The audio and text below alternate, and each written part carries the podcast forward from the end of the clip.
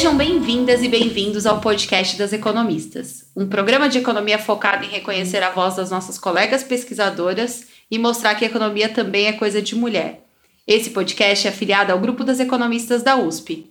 Eu sou a Paula Pereda, professora da FEA USP e uma das fundadoras do grupo das economistas. E eu sou a Laura Carpusca, pesquisadora de pós-doutorado da GV em São Paulo e pesquisadora associada ao grupo das economistas. E a gente continua o nosso bate-papo sobre economia, aproveitando também para conhecer mais sobre essas mulheres e os desafios que elas encontraram nas suas carreiras. A gente também quer mostrar que a economia é uma ferramenta que nos ajuda a entender o mundo em que vivemos e pode ser usada para melhorar a vida das pessoas. Hoje nós vamos falar sobre o mercado de trabalho no Brasil e as suas mudanças com a pandemia. E para isso a gente vai conversar com a Lívia Gouveia.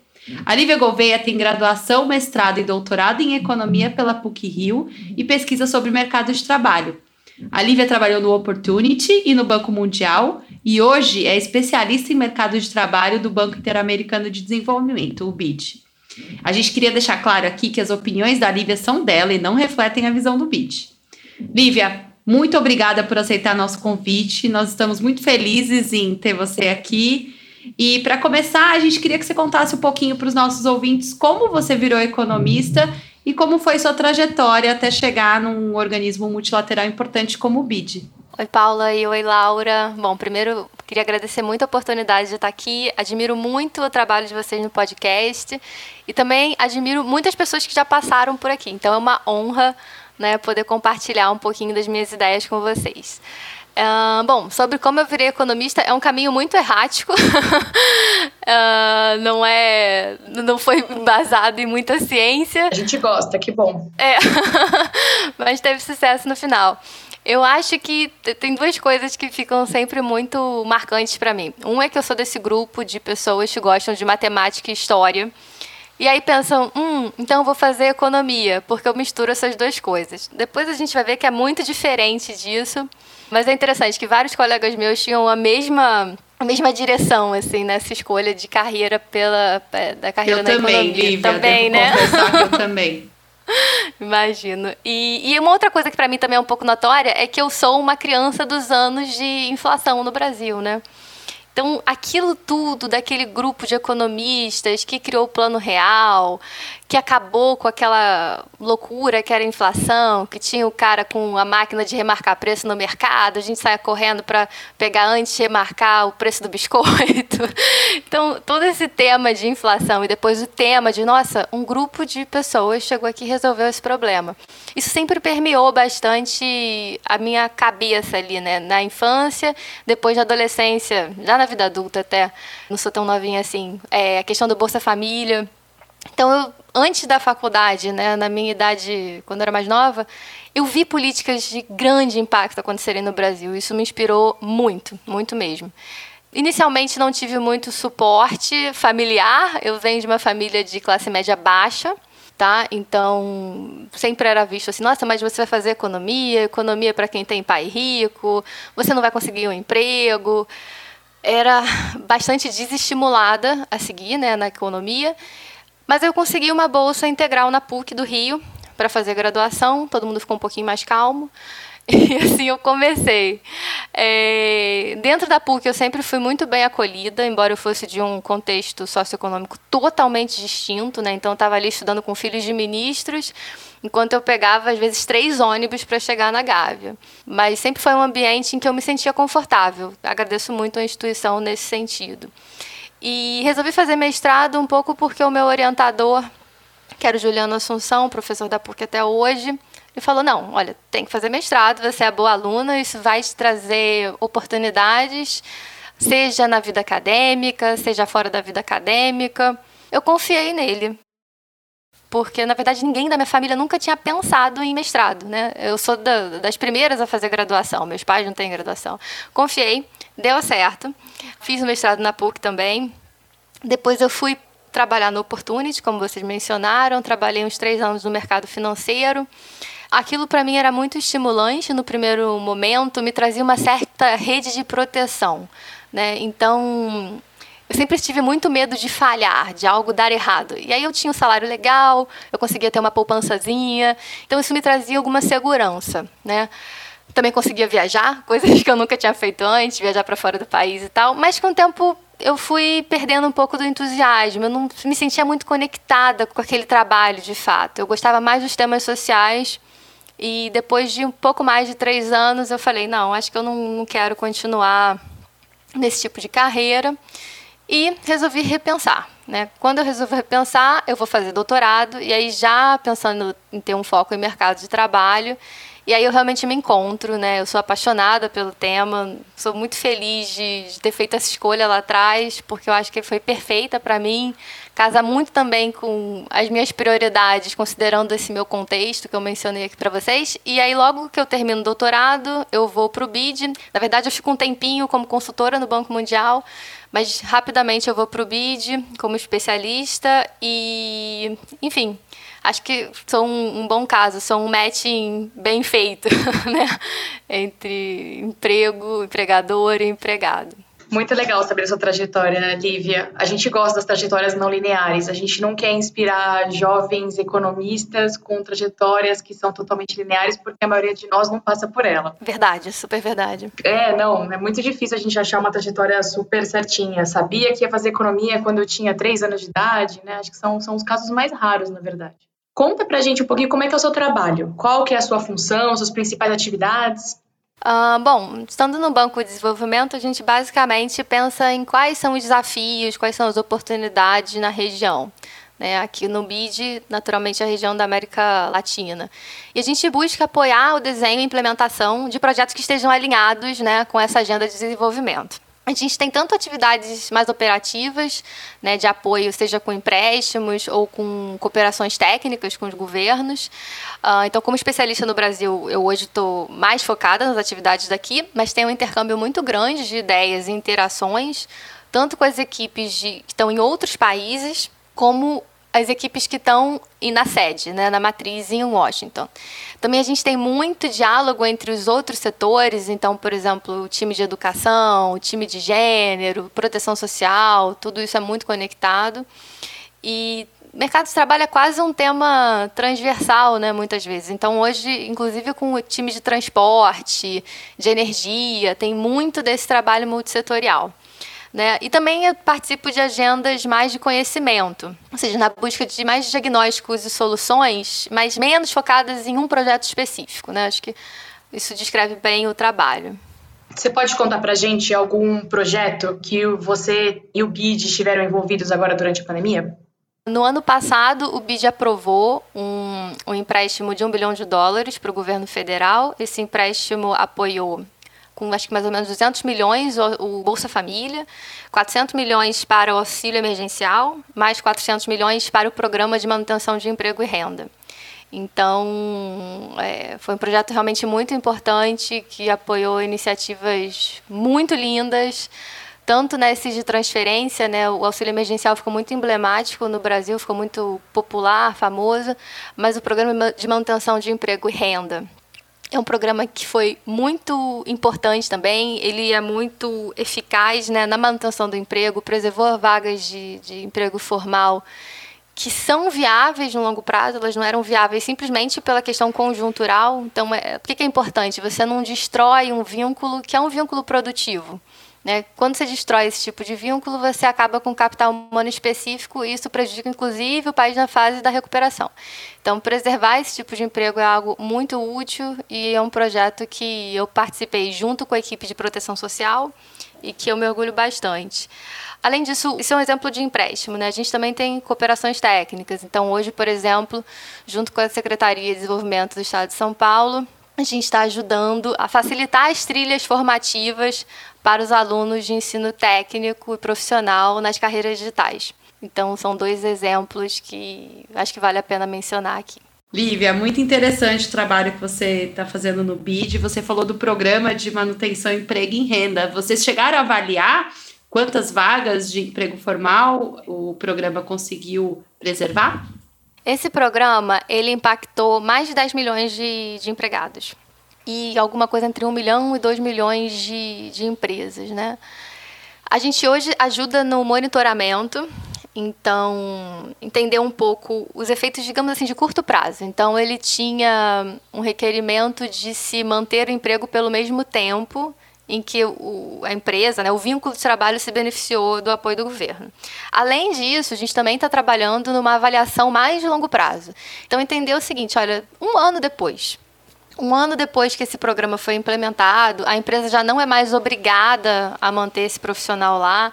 Mas será que tem diferença? Será que essa empresa vai performar diferente? Será que a taxa de sobrevivência é melhor? A probabilidade de sobrevivência é melhor? Será também que esse empregado que teve esse benefício, é, ele se manteve ali por mais tempo, né, para além daquele momento em que era obrigatório? Então a gente também está uh, trabalhando conjuntamente para essa avaliação, sim. A avaliação é super importante, justamente para que no futuro a gente consiga continuar apoiando políticas que estejam efetivas. Para quem se interessar para conhecer os outros projetos do BID, é só entrar no site do BID, que tem os projetos por país e por setor. Lívia, o Fórum Econômico Mundial soltou um relatório que mostrou o impacto da pandemia de uma forma mais forte nas mulheres em todo o mundo, né? não, não só no Brasil a gente está vivendo um retrocesso de décadas em pouco menos de um ano, né? Lívia, o que, que as pesquisas mostram que foi no Brasil os maiores efeitos para as mulheres no mercado de trabalho por conta da pandemia? Bom, eu acho que a primeira coisa que é importante falar é o seguinte: a crise ela chega no mercado de trabalho que já é bastante desigual, já é bastante heterogêneo para homens e mulheres por uma série de razões. Né? Então, é essencial ter isso um pouco como pano de fundo, porque todos os impactos foram diferentes em grande parte porque os incentivos já eram diferentes dentro do mercado de trabalho. Né? Então, é, esse é um primeiro ponto. E o segundo ponto é o seguinte: a recuperação econômica vai precisar passar pela recuperação do emprego feminino. Ah, então, não tem como você pensar em um de forma desassociada do outro. E aí, pensando um pouco já nos dados do Brasil, onde estão os impactos, pensando tanto como era antes e como isso impactou, o que, que a gente consegue ver? É muito parecido com o que a gente vê nos outros países, só muda um pouco a magnitude. Né? Então, as mulheres no Brasil participam menos do mercado de trabalho que os homens, e as mulheres têm uma diferença salarial substancial em relação aos homens. Algo que eu acho que é importante mencionar, a gente consegue ver isso até estava no, no webinar que eu fiz na semana do 8 de março, se alguém quiser conferir. Quando a gente olha a taxa de participação dos homens, entre homens com filho, sem filho, com filho com criança, né, com pouca idade, a taxa de participação é muito parecida. Uh, inclusive a taxa de participação com homens com filho ela é um pouquinho maior, mas é tudo bastante anda bastante juntinho. Quando a gente olha para mulheres é essencialmente o oposto. É totalmente diferente a taxa de participação de, de mulheres com filhos ou sem filhos, ainda mais baixa para mulheres com filhos de até 3 anos. E as mulheres naturalmente com filhos participam menos do mercado de trabalho do que as mulheres sem filhos. Então isso já é uma forma que você ver que as coisas já não estavam muito, muito alinhadas. E tem a questão do gap salarial. E aí, para essas duas questões, enfim, tem um monte de razão, né? Não tem como a gente falar, olha, é isso, é aquilo. É um conjunto de coisas. Então, para participação, você tanto tem. Isso não é a situação do Brasil, mas você tem países em que as mulheres têm direitos diferentes, tem questões de normas religiosas que impedem o trabalho. Isso não é verdade no Brasil em geral, mas muitos países acontecem. Até a questão, às vezes, do transporte. Então, ter acesso a um transporte seguro para ir de casa para o trabalho, tudo isso afeta a participação. A divisão de trabalho dentro de casa, isso claramente é algo que também afeta a participação. O próprio gap salarial também é afetado muito pelas questões de composição familiar, de barganhas dentro da família. Então, é um conjunto de coisas que vão se somando. A gente também vê que as mulheres no Brasil e no mundo em geral, elas estão em ocupações que remuneram pior. Muitas vezes são ocupações que necessitam de mais flexibilidade ou menores jornadas de trabalho. Então você tem uma certa penalidade por estar nesse tipo de ocupação. Enfim, um monte de coisa. E também tem a própria questão da discriminação. Né? Então você também consegue enxergar homens e mulheres que estão em ocupações idênticas e que vão ganhar de formas diferenciadas.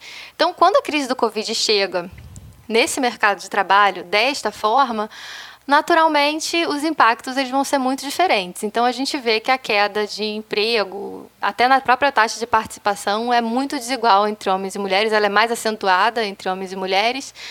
Eu acho que essa crise tem um componente que é muito diferente de várias outras, Muitas vezes, quando você tem uma crise econômica, imagina que sem uma família, o homem trabalha e a mulher não trabalha. Se o homem perde o emprego, a mulher tende a entrar na força de trabalho, a buscar emprego justamente para compensar essa perda de renda. No caso da crise do Covid, é diferente. As pessoas não estão, estão saindo menos de casa, os filhos estão indo menos para a escola presencial, então é uma característica muito distinta das crises anteriores. E aí o que você vê é um movimento contrário. As mulheres saem da força de trabalho, os homens também, mas a saída das mulheres é muito mais substancial. Num primeiro momento, na primeira recuperação que a gente viu ali já no terceiro trimestre, a gente vê que a recuperação também foi mais baixa para as mulheres com filhos. Já no quarto trimestre, isso já deu uma certa equilibrada maior, mas então, basicamente, o que a gente vê é todo esse contexto familiar sendo muito importante nas questões da entrada ou da saída da mulher da força de trabalho ou de um emprego. Isso tudo que você falou, Olivia, é, tem valor não só por uma preocupação com a capacidade das mulheres em poderem exercer os seus ofícios, né? É, as dificuldades que são encontradas em termos de remuneração, em termos de participação, mas também por uma questão macroeconômica mesmo, né? Maior participação das mulheres no mercado de trabalho também geram externalidades positivas para a economia como um todo, né? Então a gente pode ter uma situação em que as mulheres participando mais da economia de forma devida, com devido reconhecimento, traz benefícios para todos, não só para as próprias mulheres, né?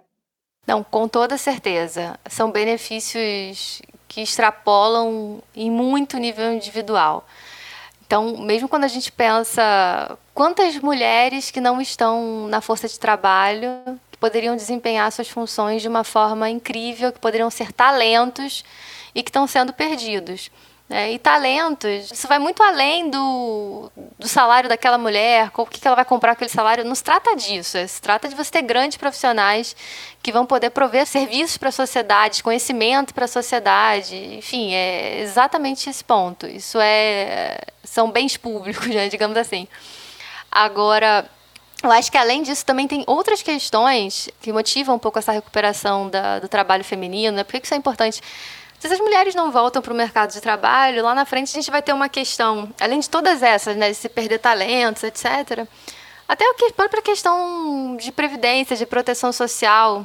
Como que isso vai? Como que essas contas vão fechar daqui a 20, 30 anos se a gente não investe nessa recuperação, né, nesse retorno ao mercado de trabalho?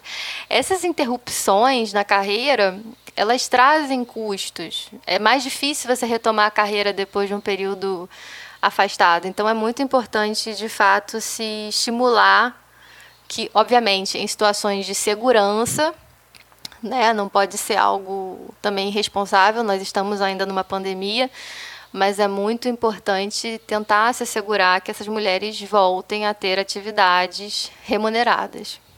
Interessante isso que você está colocando, né, Lívia, é, desses desafios maiores para as mulheres é, principalmente com filhos pequenos, e como é, retomar a participação dessas mulheres no mercado de trabalho. É, você acha que é, algumas mudanças comportamentais que a gente está vivendo com a pandemia, como o home office, poderia ser um aliado né, para as mulheres voltarem ao mercado de trabalho e diminuírem essa, essa desigualdade que está se ampliando agora na pandemia? Eu acho que com certeza, mas eu acho que isso aí merece muitas reflexões também. É, o home office, o teletrabalho, de fato, ele pode ser muito interessante para mulheres que buscam mais flexibilidade, querem estar um, mais tempo em casa, tudo isso de fato é importante. Eu acho que inclusive toda a questão de regulação tem que caminhar para um mundo em que as empresas também tenham mais segurança jurídica para fazer essas contratações, né? Por outro lado, sem querer diminuir a importância disso, eu acho que é sempre bom a gente pensar por que, que as mulheres demandam mais flexibilidade. As mulheres preferem mais flexibilidade de uma forma aleatória? Elas simplesmente gostam, pode ser, talvez as mulheres gostem mais de um trabalho sendo feito de casa do que homens, mas tem outras histórias aí por trás, né? Justamente as mulheres muitas vezes demandam mais flexibilidade porque elas têm cargas de trabalho não remunerado ou seja, associados a cuidados domésticos, cuidado com os filhos, que consomem um tempo muito grande das suas rotinas. Então, isso também tem que ser pensado. Isso passa, às vezes, por mudanças culturais, Mas isso também às vezes passa por marcos, por regulações. Então, por exemplo, toda a legislação incentiva que os cuidados estejam mais focados nas mulheres, né? Quando a gente olha a questão, por exemplo, de licença maternidade, é muito desigual. Então, uma família hoje ela não consegue fazer uma gestão do tempo alocado entre pai e mãe para cuidar das crianças naqueles primeiros meses de vida. Isso fica muito concentrado na mãe. Então, eu acho que a questão da divisão desse trabalho familiar, ela impacta muito a forma como as mulheres querem ou não se inserir no mercado de trabalho. Isso também tem que ser pensado. Né? Não estou dizendo que a questão de teletrabalho não seja importante, acho que ela é muito importante e muito útil. Aliás, acho tanto para mulheres quanto para homens, mas eu sempre acho que é importante também ter em mente que por que, que essas demandas são tão diferentes, né? O que está acontecendo dentro da casa e, e se isso tem a ver com preferência ou, na verdade, com falta de escolha. Né? A mulher não tem a escolha de não dedicar tantas horas àquele trabalho não remunerado, aquilo ali é um, algo fixo para ela e aí o resto ela realoca da forma que dá. Seria o que a gente chama em economia de second best, né? Uma é. segunda opção por conta da, das nossas normas culturais, você acha? Isso, isso. Eu acho que é algo que a gente pode pensar assim. É... Então, eu só espero que, se se avançar na, na discussão de teletrabalho e home office, que eu acho importante, eu espero que não se esqueça também do que está por trás disso para que a gente consiga chegar ao first best, né? Como você bem colocou. E não se esquecer de colocar isso para os homens também, né? Porque a gente não pode criar mais uma regra exógena que só funcione para as mulheres e não para os homens. Imagine as consequências que a gente vai ter se só as mulheres se aproveitarem do home office, do teletrabalho, os homens não. A gente já tem o problema do fato de que a licença maternidade, ela é muito maior para a mulher, né? A gente tem essas consequências de forma díspare, é, condicionais ao gênero, né? Com certeza, com certeza, Laura. Eu acho que isso é um ponto muito importante. É, a gente tem que pensar nisso como uma ferramenta que os profissionais possam usar de forma segura. Digo de forma segura, tem relação com toda a questão é, jurídica e tal. Por exemplo, um regime mais flexível em relação à jornada. Né? Isso tem que estar muito bem desenhado e claro para que não tenha insegurança na hora da própria contratação. Mas tudo isso tem que ser pensado para homens e para as mulheres. Não é a situação de que ah, agora as mulheres trabalham de casa e os homens vão para o escritório. Certamente isso não seria uma opção razoável. O importante é que as pessoas possam se selecionar da forma que for mais adequada, suas preferências, suas demandas. E ter até uma própria rede né, de educação, por exemplo, mais creches né, para apoio é, dessas famílias com, com filhos, né? Isso, na verdade, extrapola aí várias questões de política pública. Com certeza, com certeza. A questão de creche ela é muito importante, especialmente para mulheres que têm uma rede de proteção pessoal, privada, né, menor. Que são as mulheres que estão nas camadas de, de renda mais baixa, isso é essencial, você tem toda razão.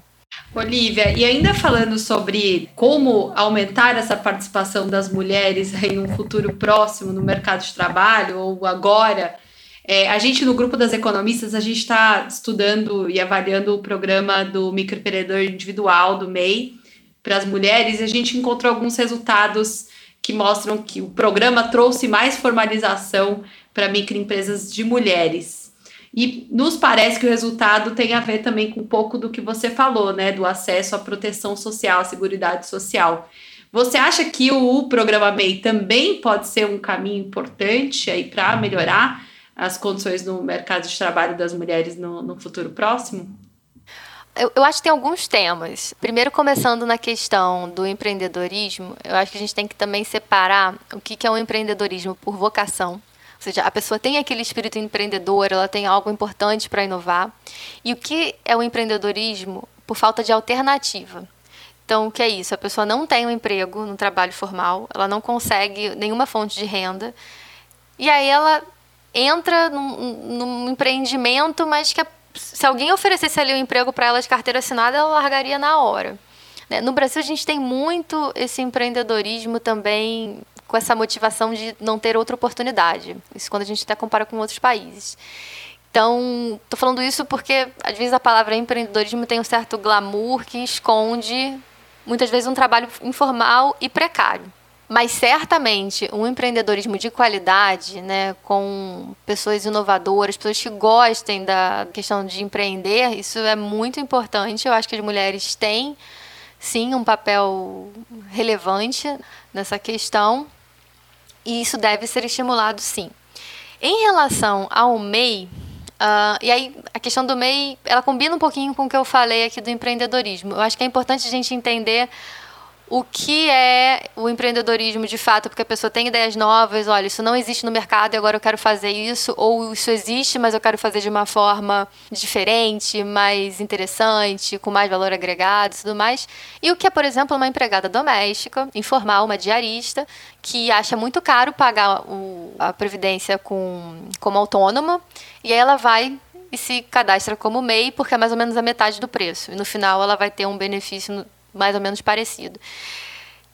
Então, isso eu acho que tem que ser muito pensado, para a gente às vezes não camuflar, botar todo mundo em cima desse guarda-chuva de empreendedorismo quando são pessoas muito diversas. Também se considerando que um MEI, ele é um programa que envolve bastante subsídio, né? Então, ele é um programa que custa ao, ao governo. Então, mesmo se a gente sai dessa, dessas camadas mulheres mais vulneráveis, também se a gente pega mulheres que estão empreendendo de forma mais sofisticada, digamos assim, o MEI talvez não fosse o, o, o programa mais adequado porque, enfim, tem um custo aí que deveria ser associado de fato àquelas pessoas que estão nas categorias ali, que tem um pouco a ver com aquele trabalho que é quase informal, né? Que está um pouco na margem, da pessoa que não vai ter nenhuma proteção social, e aí ela entra no mês, se formaliza. Isso é super importante, tá? Isso eu não estou querendo diminuir de forma alguma a importância disso, porque ela vai ter uma rede de apoio, uma rede de proteção, mas eu acho que a gente tem que tomar cuidado para que a gente, às vezes, não vá incluir no MEI pessoas que, em tese, não precisam estar num programa tão subsidiado assim. Lívia, foi uma conversa muito rica. A gente aprendeu muito sobre o mercado de trabalho, a gente conseguiu ver muitas políticas públicas que podem direcionar o Brasil para um lugar melhor. E a gente queria terminar com uma reflexão, na verdade. Se você pudesse voltar no tempo, o que, que você falaria para a jovem Lívia?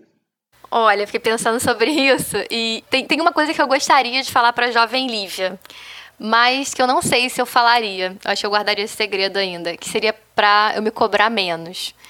Uh, vou deixar isso para a jovem Lívia daqui a 50 anos, porque infelizmente hoje eu acho que ainda as pessoas que nascem em famílias com contextos socioeconômicos mais frágeis, elas ainda precisam se cobrar mais. Eu espero que um dia isso não seja verdade, né? Que essa loteria inicial aí ela tenha um peso menor, que as pessoas tenham igualdade de oportunidade.